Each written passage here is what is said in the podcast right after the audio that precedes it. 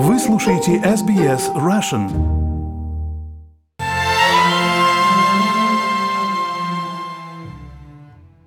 Сегодня в рубрике «Вопрос к психологу» психотерапевт из Канберры Ольга Короновская ответит на вопрос Натальи. Она написала, «Я уже пять лет живу в Австралии, но все еще чувствую себя здесь не очень комфортно, чаще общаюсь со своими, не очень понимаю австралийскую культуру и порой все еще тоскую по родине. Нормально ли это и что с этим делать?» Ольга, здравствуйте. Здравствуйте. Что вы посоветуете Наталье? А, Наталья, существует четыре способа адаптации к новому обществу, которые выделил известный кросс-культурный психолог Джон Берри. По вашему описанию можно предположить, что ваш способ а, – это сепарация. При данной стратегии мигрант стремится сохранить свою культурную идентичность, но в то же время как бы отделяется от нового общества и по мере возможности избегает контактов не своими. На мой взгляд, на данный способ адаптации можно посмотреть с разных сторон. В данной стратегии можно увидеть э, ваш окончательный способ адаптации, который с точки зрения непосредственно самого общества не является самым благоприятным. Но также можно предположить, что это всего лишь временный переходный этап, который пройдет и сменится такой стратегией, как интеграция. При интеграции мигранты сохраняют свою культурную идентичность и при этом открываются новой культуре, и эффективно взаимодействовать с новым обществом. Некоторые исследователи кросс-культурных процессов при иммиграции считают, что многие иммигранты изначально пытаются сохранить свою идентичность, и общение со своими во многом этому способствует. Общение с людьми из своей культуры может быть связано с личностной идентичностью, которая у большинства людей как раз связана с родной культурой.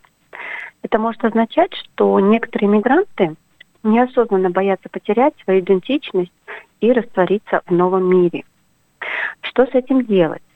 А, во-первых, важно понять, что сближаясь с новой культурой, вы не потеряете себя и свою идентичность. Если, конечно, вы сами этого не захотите. А наоборот, вы обогатите себя и свой опыт.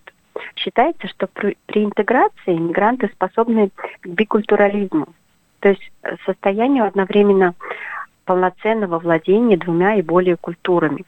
А во-вторых, можно проанализировать, какие у вас существуют препятствия в общении с не своими. Возможно, это языковой барьер, что случается достаточно часто. Возможно, что-то другое. Да? То есть вы можете сесть, записать, проанализировать. После того, как вы проанализируете, подумайте, что можно с этим сделать. Например, если это языковой барьер, тогда, возможно, стоит пойти на курс английского языка э, и так далее. На ваш вопрос, нормально ли это, я отвечу так. У каждого из нас своя история свой опыт, который влияет на нас определенным образом. Но если вы чувствуете, что это вам мешает, то всегда можете проработать данный вопрос с психологом или психотерапевтом. Ольга, спасибо за такой развернутый ответ. А я хочу напомнить, что если вы тоже хотите задать вопрос в нашей постоянной рубрике «Вопрос к психологу» и получить ответ на него в эфире, присылайте его на почту russian.program@sbs.com.au. Свой вопрос можно задать анонимно. И я хочу обратить ваше внимание на то, что ответы на вопросы в нашей рубрике носят рекомендательный характер и не являются безоговорочным руководством к действию. Если вам необходима личная помощь психолога или психотерапевта, обязательно обратитесь напрямую за консультацией к специалисту. Спасибо большое, Ольга. До свидания. До свидания.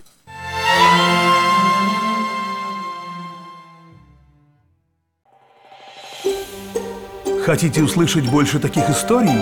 Это можно сделать через Apple Podcasts, Google Podcasts, Spotify или в любом приложении для подкастов –